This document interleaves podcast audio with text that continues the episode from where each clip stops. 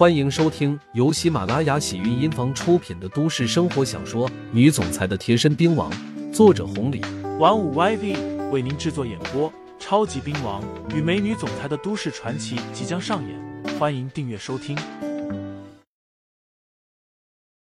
第一百七十五章，那个人怎么了？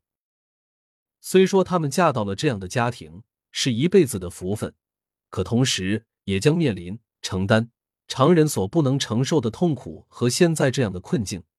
有时候，所谓的取舍，对于常人来说太容易了，但是对于董连军这样的家庭来说，有时候，个人的取舍在国家面前简直屁都不算。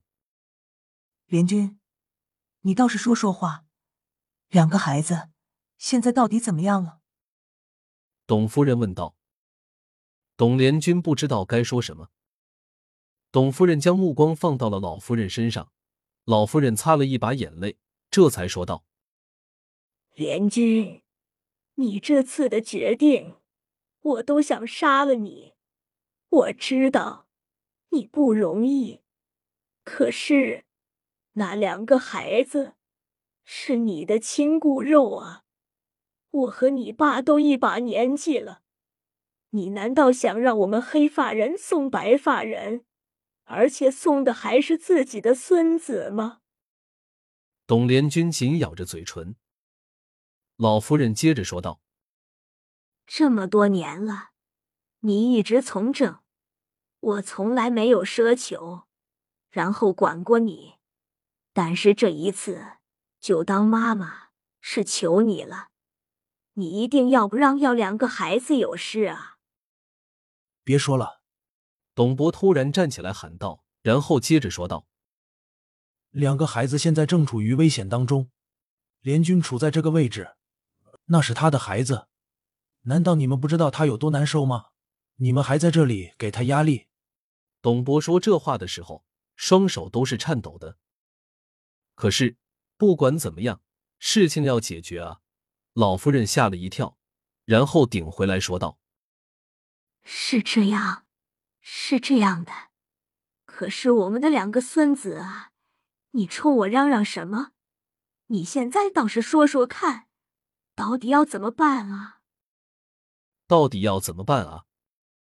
现在闹得满城风雨，所有人连公安部都出动了。董博一个将近七十来岁的老人能怎么办？忽然，董博眼睛一亮，他一把抓住了董连军的手，说道：“连军，联军，我知道应该怎么办了。咱们孙子要想活命，必须还得这个人出马。”董连军一听这话，和董夫人、老夫人差不多。全都来了精神。董波说道：“上次还记得那个来我们家的那个人吗？我对他客客气气的，半夜还让你赶回来了。怎么了，爸？那个人怎么了？”董连军问道。“其实，那个人是咱两个孙子的救命恩人啊！要不然，你们以为我会那样对他吗？他才多大？”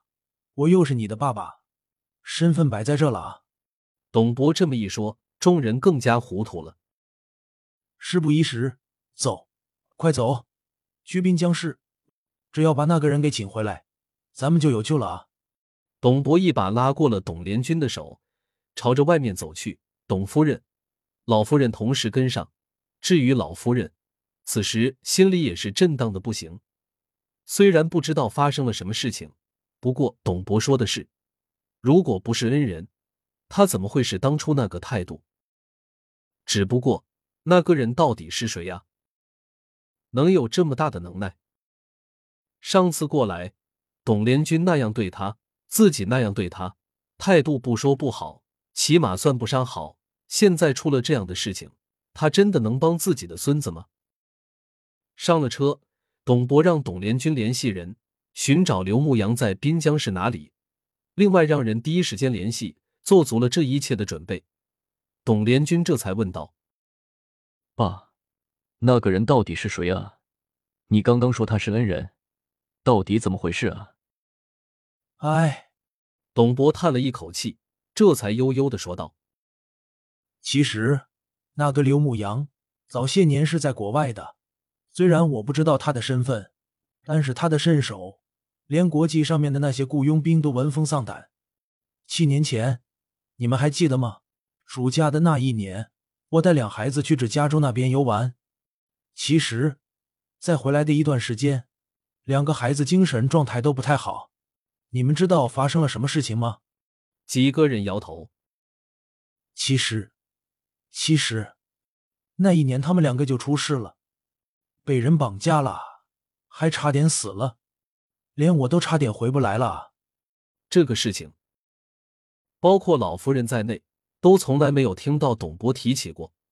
在这个时候，这个节骨眼上听到了这个情况，几人身子一怔，直接坐直了。